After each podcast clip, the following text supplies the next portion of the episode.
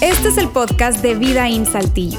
Nos alegra poder acompañarte durante los siguientes minutos con un contenido relevante, útil y práctico.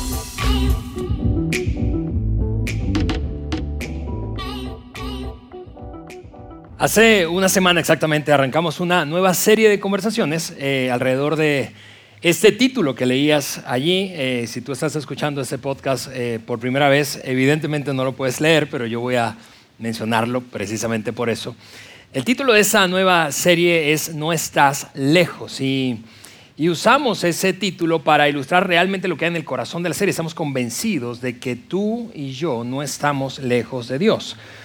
Y tomamos esa, esa declaración de una, de una premisa eh, que se encuentra en uno de los relatos biográficos de la vida de Jesús. Y ese, en este caso, uno de los cuatro, en este caso es el titulado Marcos o Evangelio según Marcos. Ahora, como dato curioso, muchos de nosotros, al menos yo no sabía, eh, por mucho tiempo no supe que el Evangelio según Marcos no fue eh, de su autoría, es decir, aunque él lo copió como escribiente, como escriba, tomó dictado de un hombre que fue un testigo ocular y por lo tanto muy cercano a Jesucristo, y ese fue Pedro. Entonces lo que leemos básicamente son palabras de Pedro escritas por Marcos o Juan Marcos, así también se le conoce a este hombre que fue compañero de otro gran héroe eh, del cristianismo del primer siglo, en este caso el apóstol Pablo. Pero la declaración que Marcos o Juan Marcos hace citando a Jesús de la boca de Pedro, hace cuenta que fue algo como esta escena. Pedro se acerca a Juan Marcos o a Marcos y le dice, Marcos, yo estuve allí, quiero que escribas esto porque lo escuché decirlo.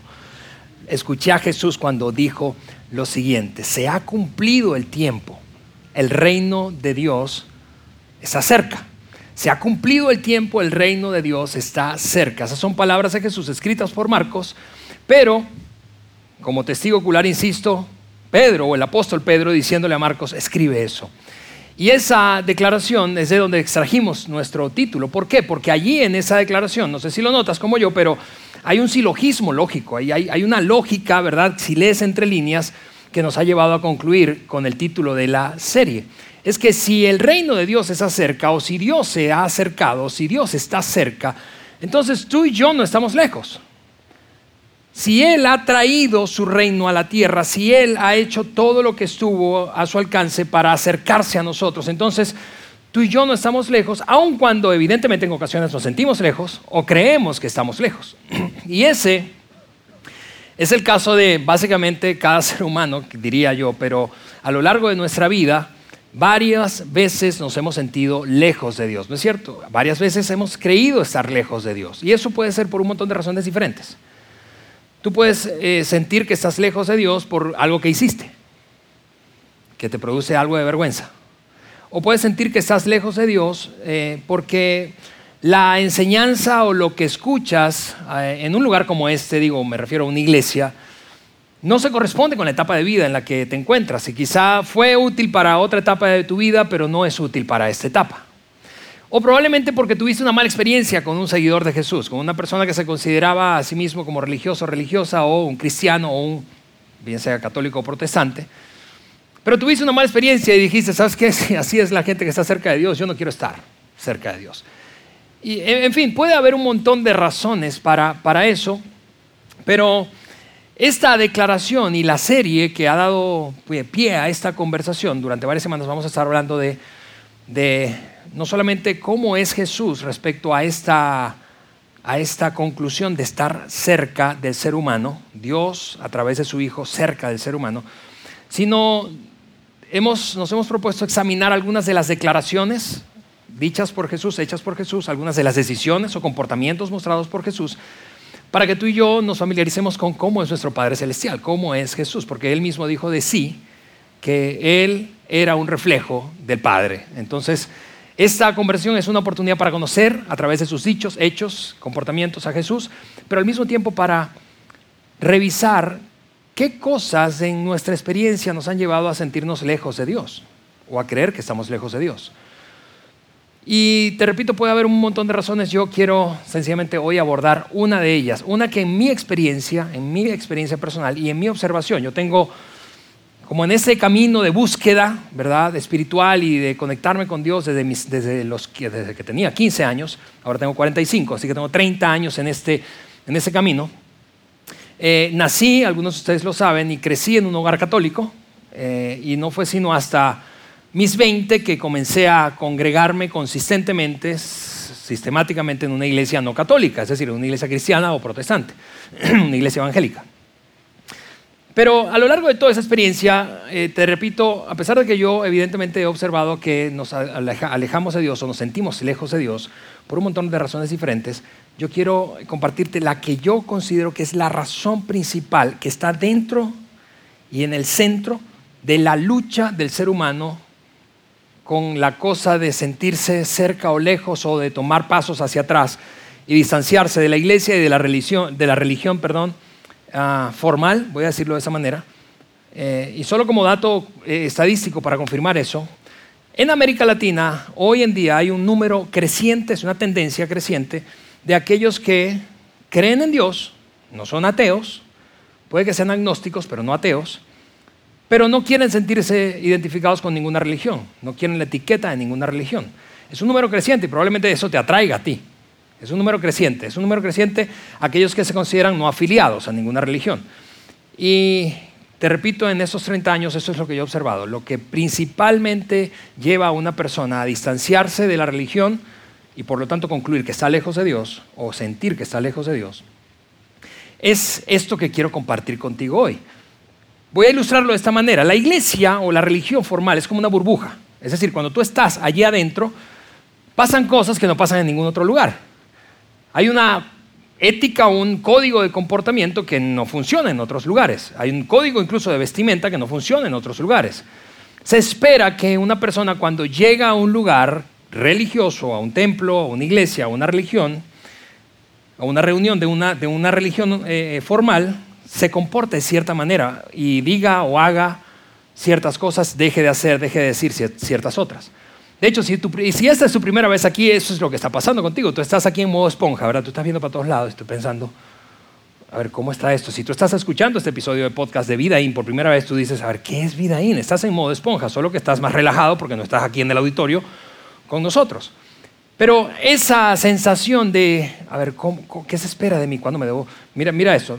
Desde la liturgia, es decir, cuando me debo poner de pie, cuando me siento, debo repetir algo, no debo repetir algo, la gente canta, levanta la mano, no levanta la mano, ¿qué hace? ¿Qué levantando la mano? Eh, eh, estamos en modo esponja, ¿sí? Y examen. Estamos evaluando cómo es que se supone que yo debo comportarme aquí. Y eso es cierto no solamente, obviamente, para la religión, es cierto para cualquier grupo. Cada vez que entras, interactúas con un grupo, eso es lo que ocurre. Y eso en psicología se llama conformidad de comportamiento. Así funcionan todos los grupos. Es un hecho como psico social.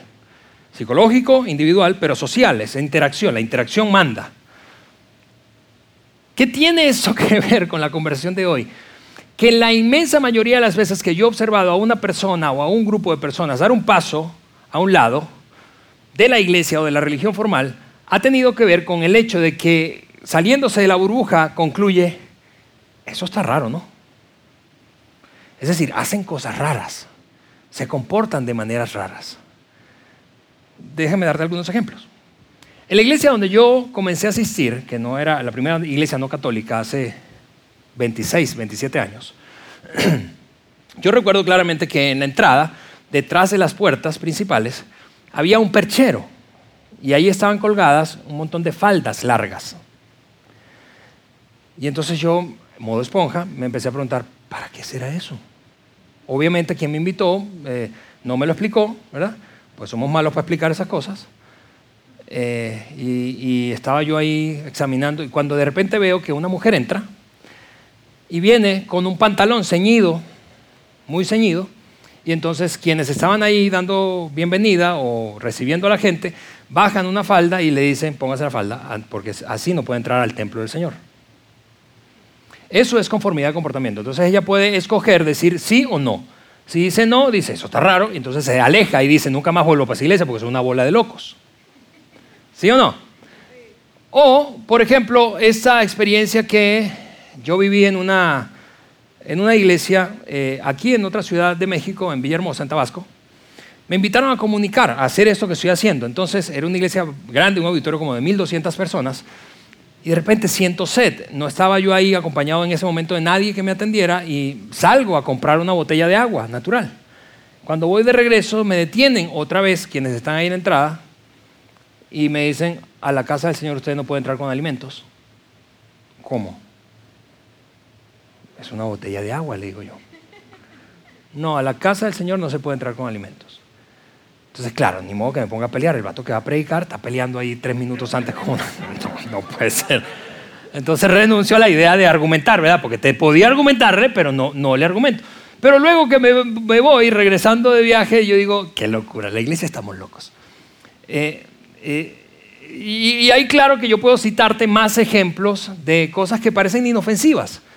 Formas de hablar, si tú has ido a una iglesia, que seguramente no es Vidaín, sí, pero si has ido a una iglesia no católica, es decir, protestante, evangélica, cristiana, tú notas que se tratan de una manera, usan un lenguaje, un lenguaje, hermano, varón, siervo, hijo del Dios Altísimo, etcétera, etcétera, etcétera, ¿verdad? Entonces, eh, y cambian el tono, cambian el tono. Y, lo, lo más extraño no es que hablen así, sino que fuera de ese lugar se encuentran las dos mismas personas que se hablan así, pero trabajan juntas y allá en el trabajo no se dicen hermano, siervo, varón. ¿Cierto? Eso, entonces, eso es extraño. Y ese es el tipo de cosas que saliendo de la burbuja nos parecen muy raras y nos llevan a tomar la decisión, a muchos de nosotros nos han llevado a tomar la decisión de decir, ¿sabes qué? No. Porque algunas de esas cosas, insisto, son inofensivas, pero otras no son tan inofensivas. Por ejemplo, yo en la iglesia que crecí, de nuevo, en Venezuela, eh, yo recuerdo que, que los adolescentes temblábamos eh, eh, con la idea de que de repente llegara alguien que decía tener el don de profecía, te mirara ahí sentado al lado de una chica y te dijera, el Señor me dice que te vas a casar con ella. Entonces uno tenía mucho cuidado al lado de quien se sentaba, ¿verdad? Yo me quiero sentar al lado de ella. Eh, eh, y, eso es, claro, nos da risa, pero eso es nocivo. Imagínate, muchas veces, muchas veces, no pocas, no pocas. Y si tú tienes historia de iglesia protestante, tú sabes de lo que te estoy hablando. Muchas veces, no pocas, terminamos siendo manipulados por la percepción, la sospecha, la intuición o el don de otro. Y nuestra vida se pone de cabezas, de cabeza porque estamos locos. Porque en la iglesia hacemos cosas raras. Y tenemos un conjunto de normas, a veces no habladas, no escritas, a veces sí habladas y sí escritas. ¿sí? Hay iglesias formales que tienen mucho tiempo, que tienen un código de comportamiento que te lo explican, ¿verdad? Hay otras en las que no. No se explica, pero sí se espera y se condena cuando no lo cumples. Esa, en mi experiencia, es la razón principal por la que la gente se distancia de la fe, de la religión oficial, formal, y por lo tanto termina sintiéndose lejos de Dios. De hecho, tenemos incluso un dicho, porque además, cuando nos ocurren esas cosas, pensamos, pero, porque nos volvemos ahora sí críticos, nos salimos a la burbuja y pensamos, qué loco, me piden eso a mí y mira lo que está haciendo el otro. ¿Sí o no? Tenemos un dicho en América Latina para eso, que para qué vamos a la iglesia si ahí solo hay gente dándose golpes de... Eso habla de hipocresía. Pasa que la palabra es muy fuerte y decimos este dicho cultural que es más cómodo. Pero te repito, eso es lo que creo que está en el centro de la batalla de una persona cuando da pasos a un lado. La lucha de, contra esa conformidad de comportamiento, ese código que se espera que yo tenga alma al comportarme, hablar, decidir y darme cuenta que no, no, no, no está bien, es raro y, no me siento bien y me hace sentir probablemente incluso más culpable porque cuando lo violo me siento culpable y la culpa me aleja de Dios o me hace sentir lejos de Dios, ¿sí o no? Y lo increíble es que Jesús abordó este tema desde el día, no sé si del uno, pero de los primeros días de su interacción con gente religiosa. Mira lo que, hablando de precisamente ese evangelio, según Marcos, el dictado de Pedro, lo que Jesús dijo respecto a la tendencia que tenemos los seres humanos y particularmente el liderazgo de las iglesias y la gente religiosa, la tendencia de poner las normas por encima de la gente. Es una tendencia histórica, universal, no solo de la iglesia cristiana o del cristianismo, en general de todas las religiones, pero hablemos del cristianismo. Tenemos una tendencia de poner las normas por encima de la gente. Y eso le causó un conflicto y un cortocircuito a Jesús desde el día uno. Eso es lo que él dijo respecto a eso, precisamente en este Evangelio, te repito, que es un dictado de Pedro. Dijo él lo siguiente, está en la pantalla, el sábado se hizo para el hombre y no el hombre para el sábado. Ahora, cuando tú y yo leemos eso, eso no tiene probablemente mucho sentido y no tiene el impacto o no causa el impacto en ti en mí que causaba en los judíos del siglo I. ¿Por qué? Porque no entendemos mucho el contexto. El contexto es que la religión judía de entonces, la ortodoxa o incluso algunos otros grupos minoritarios hoy que practican el judaísmo, valoraban tanto el día de reposo o sábado que era una, una de esas uno de esos grandes mandamientos inviolables. De hecho, está dentro de los diez mandamientos que Moisés recibió de parte de Dios para el pueblo judío y que lo abrazamos en el cristianismo. Está dentro de los diez mandamientos. No violes el día de reposo.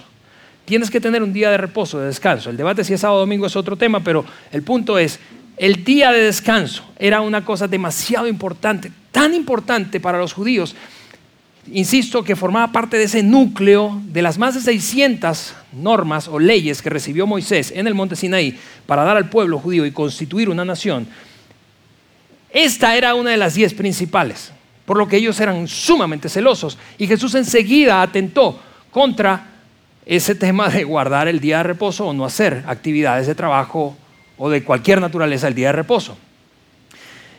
Y puede, insisto, parecernos exagerada la respuesta de los fariseos o, judíos, liderazgo judío de la época, pero lo que, lo que estaba en juego era básicamente su estabilidad, la estabilidad de la religión ya acomodadita, ¿verdad? Bien conformada y organizada, y de repente llega Jesús y dice, eso mm, lo han malinterpretado y están del lado equivocado de su aplicación. Así que ellos, mira lo que dijo otro autor de los evangelios, Juan en ese caso, respecto a esa tendencia de Jesús de violar el sábado o instigar o promover la violación del día de reposo. Precisamente por eso, dijo Juan, en este caso, el hombre más cercano a Jesús, los judíos perseguían a Jesús, pues hacía tales cosas el día sábado. Ahora, esto de poner las normas por encima de la gente, es como, voy a decirlo con otra frase que, que seguramente va a ser mucho más ilustrativa para nosotros y comprensible. Es como si yo te dijera, o una pareja de padres dijera, ¿sabes qué? Hemos comprado tantos juguetes aquí. ¿Por qué no tenemos niños para que jueguen con los juguetes? Ningún padre, ninguna madre en su sano juicio hace eso.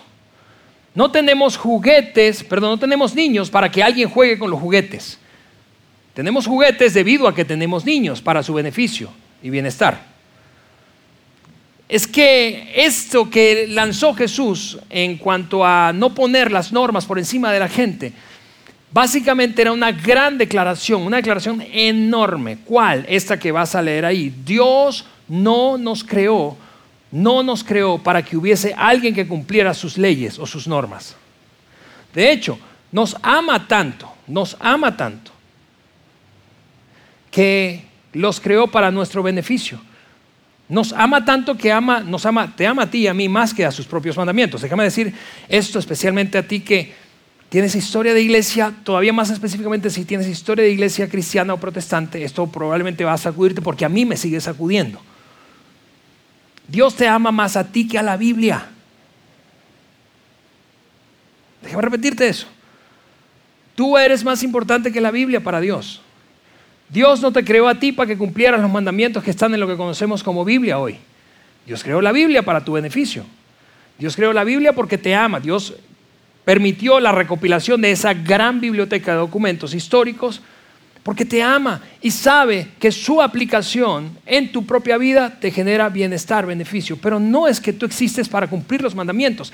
El problema históricamente de la iglesia y de la religión formal es que ha volteado esto. Y cada vez que tú y yo volteamos esto, volteamos esto, cada vez que ponemos las normas, las leyes, los mandamientos, la Biblia por encima de la gente, entonces la gente sale lastimada. Y eso, te repito, es para mí, en la inmensa mayoría de los casos, lo que está en el centro de la lucha en contra de la religión formal. Que tú dices, no, no quiero que me controlen, no quiero que me manipulen. Es de allí donde han salido las mayores tergiversaciones de la religión. Piensa en las cruzadas, piensa en la Inquisición, piensa más cerca de nosotros en la manipulación y en la crítica constante de la manipulación económica que hay en las iglesias cristianas. O piensa en la pedofilia en la iglesia católica. Es decir, cada vez que ponemos las normas por encima de la gente, entonces la gente sale lastimada. Y eso, amigos, eventualmente, eventualmente, y sobre todo hoy que tenemos un mundo cada vez más educado, más capacitado, más intelectual, cada vez se tolera menos, cada vez tú lo toleras menos. Si no fuésemos gente educada, probablemente nos manipularían con mayor facilidad. Pero tú no eres eso. Y tú no quieres eso. Y yo no quiero eso. Jesús cuando, y voy a ponerte esa frase allí en la pantalla, porque cuando Jesús notó esto, cuando Jesús pues notó que los líderes de la época, que los líderes religiosos usaron la ley para manipular a la gente que había sido creada a la imagen y semejanza de Dios. Entonces Jesús inmediatamente les hizo saber, amigos míos, ustedes se pusieron del lado equivocado. Ustedes se pusieron en contra de Dios, porque Dios no creó a la gente para cumplir leyes. Dios creó la ley para beneficiar a la gente. Y por eso es que en los siguientes minutos, esta es mi oración, y, este, y, en los siguientes minutos es, el, tuétano, el meollo de este mensaje de hoy del segundo de la serie. En los siguientes minutos yo quiero hacer mi mejor esfuerzo y esta es mi oración, que tú puedas escuchar, leer las palabras de Jesús y que esas palabras penetren en tu corazón respecto a este tema para que experimentes una libertad que probablemente, probablemente no has experimentado. Independientemente si tienes muchos años en la iglesia o eh, involucrado en ese contexto de iglesia, o esta es tu primera vez y eres más del tipo de persona que dice yo no soy, no tengo ninguna afiliación religiosa. Que las palabras de Cristo puedan penetrar en tu corazón. Esa es mi oración. Lo que voy a hacer es retomar la historia donde la dejamos la semana pasada. La semana pasada, si estuviste aquí o escuchaste el episodio pasado del podcast, Roberto nos dejó en el momento en el que los discípulos, bueno, cuatro discípulos particularmente, Andrés, que fue el primero, primero que creyó en Jesús, primer seguidor de Jesús,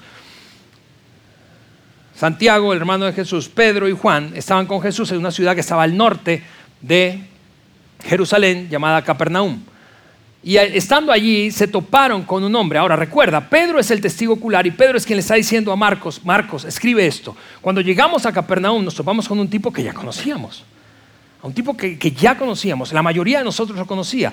Era un hombre llamado Leví. Él era un recaudador o recolector de impuestos. Y cuando llegamos allí, la verdad es que nos pusimos ansiosos al, al anticipar la respuesta de Jesús. ¿Cómo él iba a interactuar con este recolector o recaudador de impuestos, porque era un judío, breve resumen del perfil de, de Leví, era un judío que había traicionado a su país y se había adherido al sistema tributario de Roma y castigaba entonces a su propio pueblo recolectando impuestos, quedándose con una buena tajada, obviamente, y pasando el resto a Roma.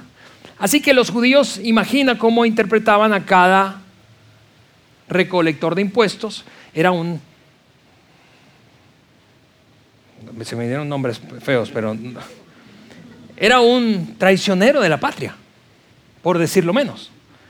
Él había negado su propio país y, maltrataba a su propia gente. Entonces, Pedro le está diciendo, estamos súper ansiosos por ver cuál era la interacción que Jesús tendría con ese hombre. Alguien por fin lo iba a poner en su lugar. Y de repente notamos que la primera palabra que salió de la boca de Jesús cuando, cuando cruzó miradas con Leví fue esta, una invitación. Le dijo, sígueme. Y todos nos quedamos, y de allí todo fue como una espiral descendiente de mal en peor. Cada minuto que pasaba la cosa se ponía peor. Porque parece que él, Leví, se asombró tanto que parece haberle dicho a Jesús así como, te sigo, pero ¿a dónde? Y Jesús le dijo, se me ocurre que cenemos juntos en tu casa. Y allí fue el caos total. Pedro le está contando a Marcos y Marcos es quien lo escribe. Y entonces Estando allí en casa de Leví, esto es lo que ocurrió. Recuerda, es el relato de Pedro escrito por Marcos. Sucedió que estando Jesús en la mesa, a la mesa en la casa de Leví. Ahora, déjame hacer una pausa rápida. El hecho de comer con alguien, entonces como ahora, era un acto de mucha intimidad, era un acto simbólico al mismo tiempo. Especialmente en ciudades pequeñas como esas, todo el mundo sabía con quién comía quién, ¿verdad? Y, bueno, ahora el mundo se ha, hecho chiquito, tú puedes esconderte, pero alguien te taguió en una, en redes sociales y dice, ay, ¿con quién andabas? Pero el punto es, en ese momento era muy bien sabido quién comía con quién y era una declaración de tengo la intención de construir una relación cercana contigo, eres importante para mí o al menos quiero prestar atención a ti, a tu vida y a tu familia. Y entonces, por eso es que te decía que Pedro fácilmente interpretó esto como de mal en peor, de mal en peor, porque no solamente fue a la casa de Leví, que era un traicionero, un estafador, un manipulador, sino que mira lo que continúa diciendo, muchos recaudadores de impuestos, ahora no solamente es Leví, es la pandilla de amigos de Leví, muchos recaudadores de impuestos y pecadores se sentaron con él y sus discípulos, pues ya eran muchos los que le seguían. Y entre los que le seguían, no solamente estaban esa pandilla de recaudadores de impuestos y pecadores, y no solamente estaban los cuatro discípulos, sino mucha gente más, incluidos los líderes religiosos del judaísmo practicante de entonces, es un grupo, por ejemplo, llamado los fariseos, fueron allí a la casa de Leví, pero no entraron a la casa de Leví, se quedaron ahí en el dintel, en el umbral de la puerta. ¿Por qué? Porque ellos sabían como eran seguidores de la ley, o como ponían la ley por encima de las personas, ellos concluían, Moisés nos enseñó, la ley de Moisés nos enseñó que si nosotros nos juntamos, entramos a la casa de una persona que es impura ceremonialmente, nos haremos nosotros impuros también, así que no vamos a entrar. Pero desde el dintel o desde el umbral de la puerta le hablaron a los discípulos y les dijeron lo siguiente, cuando los maestros de la ley, que eran fariseos, vieron con quién comía, les preguntaron a sus discípulos, ¿y este? ¿Este come con recaudadores de impuestos y pecadores? Jesús escuchó eso y entonces le respondió. Porque Jesús no temía a no mostrar un comportamiento que fuera políticamente correcto. Jesús no andaba pensando, bueno, ¿qué irán a decir con si les digo esto? O si me ven comiendo con este o saliendo con aquel. Más bien era como un acto, en ocasiones hasta honestamente parecía vociferante, ¿verdad? Gritando, estoy haciendo esto y quiero que lo vean, porque quiero hacer una declaración. Y entonces los escuchó y les dijo esto, no son los sanos los que necesitan médico, sino los enfermos. Ahora, déjame hacer una pausa allí, yo creo que te pongas en los zapatos de Mateo. Porque tú estás invitando a ese hombre que te dijo que lo siguieras y entonces terminó en tu casa comiendo contigo y tu familia y tus amigos. Y se vino un montón de gente que no estaba invitada y tú estás pagando por la cena. Lo que podía ser una picañita o dos ribeyes se convirtió en tres terneras. Y de paso, en medio de esa interacción, entonces ahora él dice que o implica que tú estás enfermo. Quiero que te pongas en los zapatos de Leví por un momento. ¿Cómo te sentirías tú? ¿Cómo me sentiría yo? Probablemente ofendido. Pero en medio de esa seguramente lucha mental que tenía Leví, si hubiese ocurrido la conversación, que no está documentada, quién sabe si ocurrió, pero si hubiese ocurrido la conversación de que Leví le dijera, a ver, ¿cómo me estás diciendo enfermo en mi propia casa? Quizá Jesús le habría dicho o respondido, pues sí, pues tú y todos tus amigos están enfermos, están enfermos de codicia, están enfermos de egoísmo, están enfermos de falta de integridad, están enfermos de corrupción, están enfermos, Leví. ¿Cómo? ¿Cómo? ¿En verdad te vas a defender? Pero no tengo rollo en pasar tiempo contigo, porque como lo veíamos la semana pasada, Jesús se sentía raramente cómodo con gente que era o se portaba muy mal. Pero el punto es que cuando dice esto, lo que estaba en la balanza es lo que no quiero que pierdas de vista. Lo que estaba en la balanza para Leví. ¿Qué es lo que pendía de la balanza cuando Leví tenía a Jesús en su propia casa y escuchó algo como esto. Cuando escuchó que él estaba enfermo y que necesitaba reconocer que necesitaba ayuda. ¿Qué es lo que, voy a trasladar eso a tu vida y la mía, qué es lo que pende en la balanza cada vez que tú y yo nos encontramos ante la invitación de Jesús de, a ver, ¿por qué no reconoces que necesitas ayuda? ¿Qué es lo que está en juego para ti? ¿Qué es lo que está en juego para mí? Ahora, déjame responder atrevidamente eso. Yo creo que tú no sabes lo que está en juego. Puedes sospecharlo, pero no sabes realmente. Puedes sospecharlo.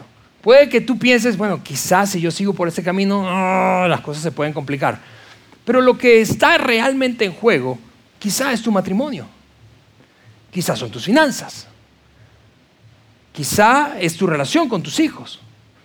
Lo que está en juego por ese mal hábito, lo que está en juego por ese descuido de tu carácter, lo que está en juego por ese por esos arrebatos emocionales de ira, realmente no sabes. Puedes sospechar. Y eso es lo que estaba enfrentando Mateo. El dilema de la decisión de seguir a Jesús y aceptar su invitación, reconociendo que necesitaba ayuda, o mantenerse en su postura, tú sabes, orgullosa y llenarse de fachadas y argumentación para decir, no, yo soy un bebedor social.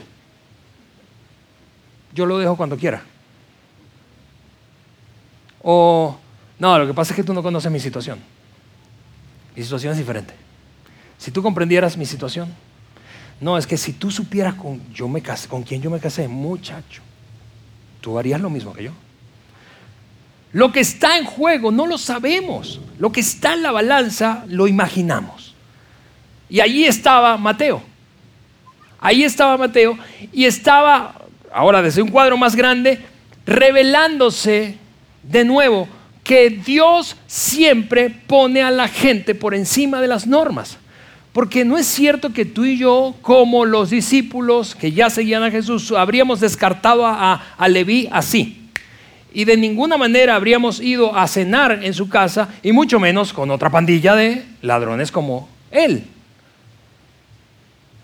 Lo que estaba en Mira, Jesús continuó diciendo esto. Y no vine, por cierto, dijo él, no vine a llamar a justos, sino a pecadores. Ahora, los ofendidos no serían Leví y sus amigos.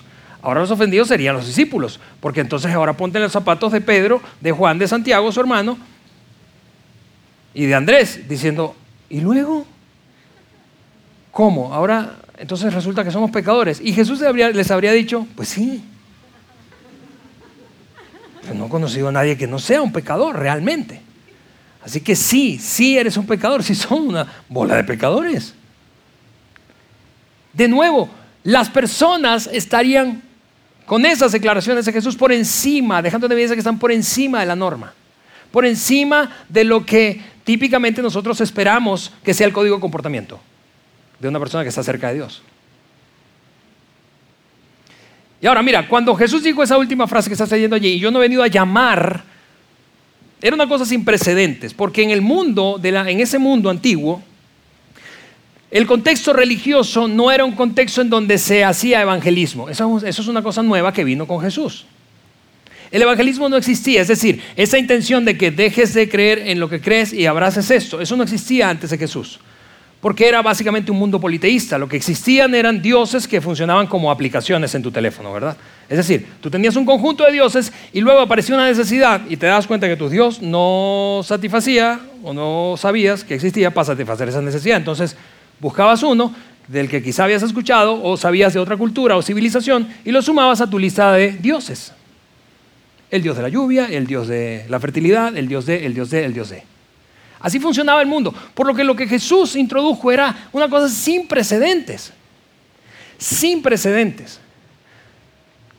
Y lo hizo básicamente otra vez por la declaración con la que hemos iniciado y vamos a sostener repitiendo a lo largo de la serie, porque se había cumplido el tiempo, porque Dios había dicho, se acabó el tiempo en el que la gente estaba cerca, voy a acercarme, voy a acercar el reino de los cielos a ellos y ya no estarán lejos, nunca más a partir de aquí. Eso era revolucionario, te repito. Se ha cumplido el tiempo, eso es lo que dijo, o que escribió otra vez mientras escuchaba a Pedro, Juan Marcos. Se ha cumplido el tiempo, el reino de Dios está cerca. Ahora, antes de que uno, viendo la interacción, no sé si te has trasladado conmigo a la casa de Leví, pero antes de que Juan Marcos, que estaba escuchando el cuento, ¿verdad? La historia, antes de que Juan Marcos reaccionara, entonces Pedro mete como cambia de velocidad y le dice, ahora déjame ilustrarte o, contarte para que escribas allí algo, otra cosa que vi, que se conecta con el mismo tema, pero en esta ocasión fue una metáfora que Jesús usó para ilustrar que no había venido él a mezclar cosas viejas con cosas nuevas. No quería ser uno más en la lista de aplicaciones o de dioses que tenía las civilizaciones entonces. No quería ser uno más, no quería tomar un poquito aquí, un poquito allá. No quería ser, eso se llama sincretismo religioso. No quería ser un sincretista. No quería un poquito de Buda, otro de Hare Krishna, otro de el Dios de los judíos. Quería algo completamente nuevo. Y entonces Pedro le dice a Marcos, escribe esto. En otra ocasión yo lo vi diciendo esto. Nadie remienda un vestido con, con un retazo de tela nueva, un vestido viejo con un retazo de tela nueva. ¿Por qué? Era obvio, ¿verdad? Aun cuando tú y yo no sepamos coser, si le aplicamos un poquito de lógica, sabemos qué es lo que pasa. Si le pones un parcho de tela muy nueva a un trozo de tela vieja, eventualmente se rompe, se rasga, porque la tela nueva es más fuerte. Eso es lo que dijo, de hacerlo así, el remiendo fruncirá el vestido viejo y la rotura se hará peor. Enseguida dice, para terminar de rematar esta ilustración metafórica, si ni hecha, dice él, ni hecha, Jesús dijo esto, ni hecha nadie vino nuevo en odres viejos. ¿Sabes qué es un odre? Un odre es un recipiente de cuero, ¿verdad? Ese que todavía en algunas corridas de toro se usa, ¿verdad? Se usaba para vertir vino y aceite, básicamente en la época, pero nadie, Jesús dijo, nadie echa vino nuevo en odres viejos. ¿Por qué? Porque de hacerlo así el vino hará reventar, el vino nuevo hará reventar los odres y se arruinarán tanto el vino como los odres. En otras palabras, Jesús estaba diciendo, amigos, lo que yo vine a traer, cuando digo el reino está cerca, el reino de Dios se ha acercado, lo que yo vine a traer es una cosa completamente nueva, no es una mezcla con lo anterior, porque de hecho lo nuevo no es compatible con lo anterior, es incompatible. Te digo, quizá porque no somos judíos y no estamos en el siglo primero, pero eso, si tú y yo fuéramos judíos del siglo I, habríamos temblado y probablemente habríamos querido matar al tipo igual que aquellos. Porque estaba amenazando todo lo que constituía el cimiento religioso de nuestro país. Jesús dijo, es incompatible, qué pena, y sentenció diciendo, más bien el vino nuevo en odres nuevos se ha de vertir o se echa. Se echa en odres nuevos. Pedro no se detiene con la metáfora y dice, ok, déjame contarte otra vez, Marcos, escribe esto. Otra vez, precisamente hablando del sábado, del día de reposo, que estuvimos en medio de, una, un culto religioso, de una reunión en la sinagoga en la sinagoga de Capernaum. Ahí mismo entramos, estaba repleto, ya te imaginarás, todo el mundo estaba ahí, al menos por curiosidad, queriendo ver a Jesús. Estaba repleto y había un tipo allí que tenía una enfermedad, una parálisis en su mano, no, no supimos por qué, pero su mano estaba como entumecida. Él, él, por la ley de Moisés, tenía que tener esa mano escondida, porque ninguna persona con defectos físicos podía entrar al templo. Imagina tú eso.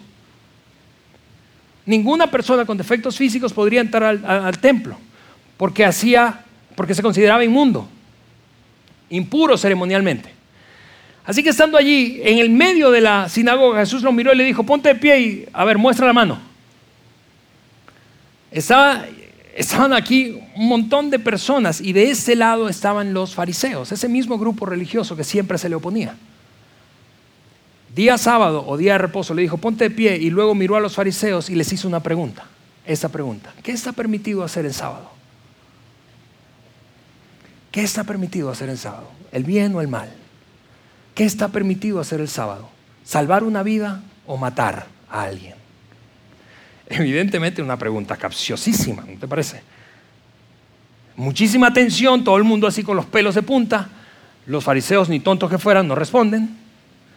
Él los mira y les dice, para que sepan que yo tengo potestad para perdonar pecados y sanar eso es lo que va a pasar. Y le dice a este hombre que quede sano y milagrosamente su mano se endereza y vuelve a la normalidad. Ahora, eso nos lleva a una pregunta todavía de fondo, de nuevo hablando de nuestro tema. ¿Para qué es que existe la ley de Dios? ¿Para qué tu Biblia y la mía? ¿Es para el beneficio de un Dios egocéntrico como dice o escribió Armando Sabater?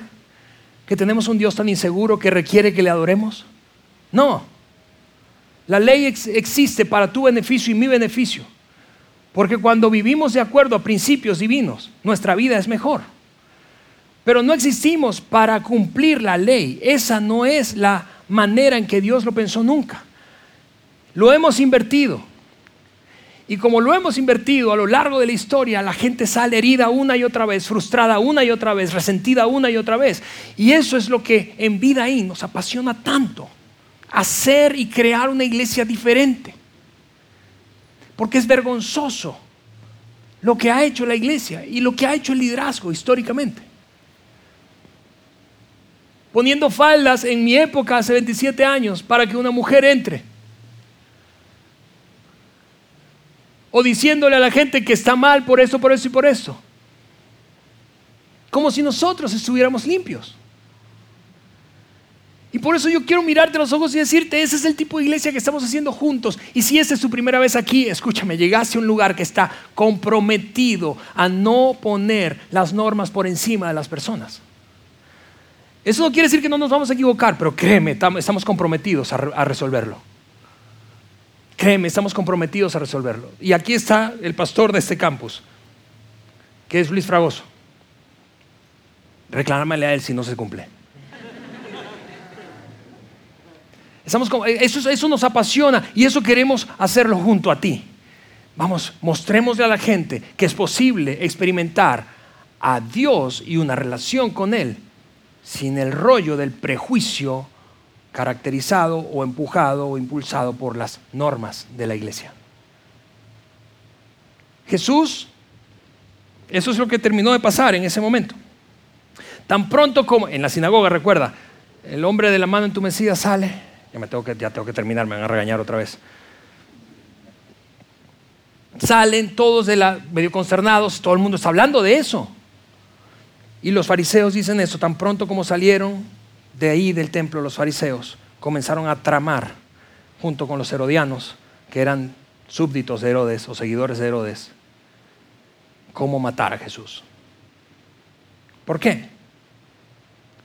Porque todo lo que ellos valoraban estaba siendo amenazado. Y porque la única palanca que tenían para manipular a la gente estaban a punto de perderla. Y, te repito, lo que Jesús hizo fue sin precedentes, no había, no, había precedentes antes de eso. Y Jesús dejó claro que no se puede mezclar, que no había manera de mezclar esta enseñanza, este reino, esta cosmovisión que él había venido a traer con la que existía y la que, pretenden los grupos religiosos en el mundo de mantener, sencillamente por comodidad, por estabilidad o por poder. Claro que era peligroso que un tipo se levantara a hablar de eso así. Y claro que esa fue la razón por la que lo mataron.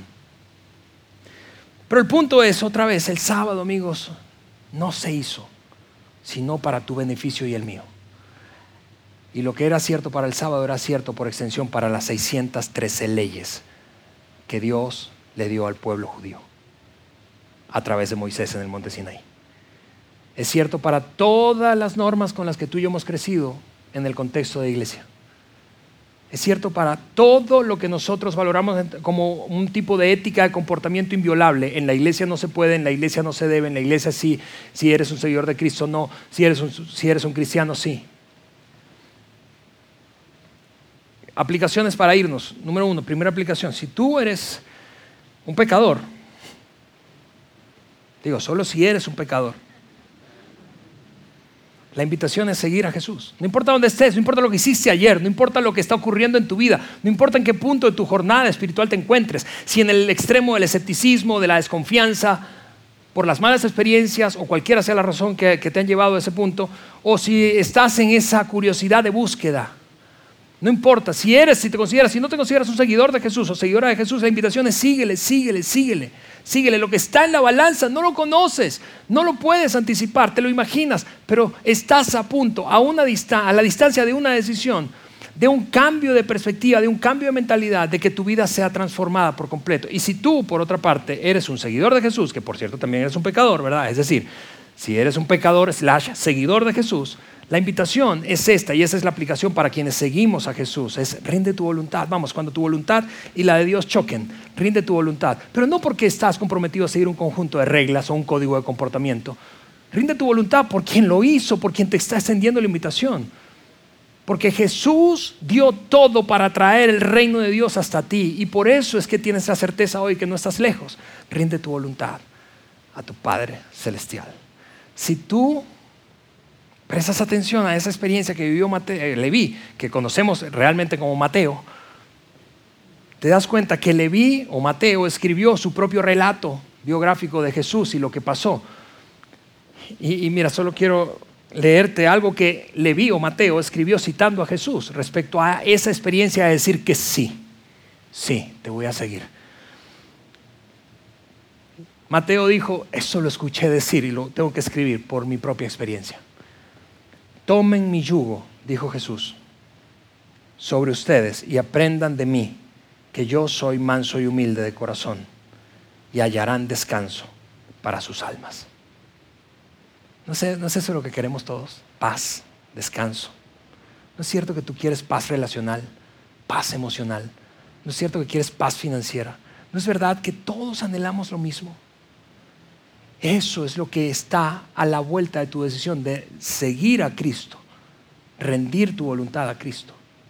Una vida llena de paz. Y mira, si esa no ha sido tu experiencia, si tu experiencia con la fe, la religión, el cristianismo, el mensaje del Evangelio de Jesús no ha sido esa, puede que haya sido por esta razón, porque tus padres o tu cura sacerdote o tu pastor o los líderes laicos que te dieron el catecismo intentaron mezclar lo viejo con lo nuevo. Pero Jesús vino a traer algo nuevo, algo cercano.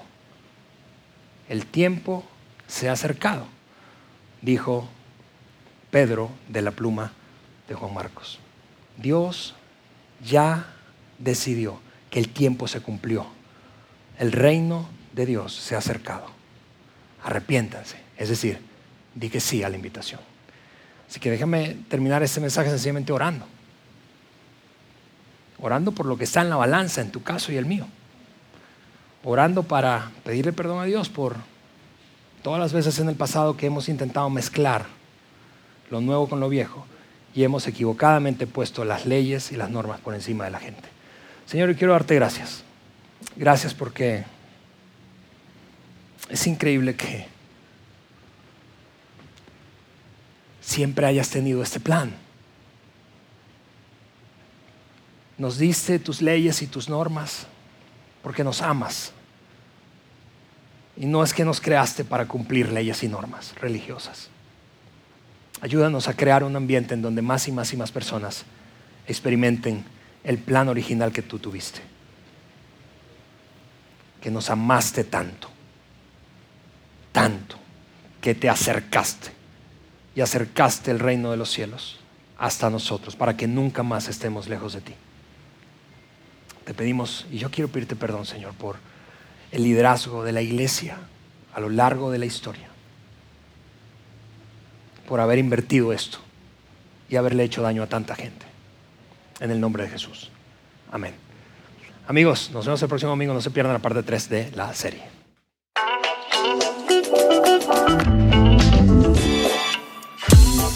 Sigue conectado a los contenidos de Vida en Saltillo a través de nuestro sitio web y de las redes sociales. Muy pronto estaremos de vuelta con un nuevo episodio.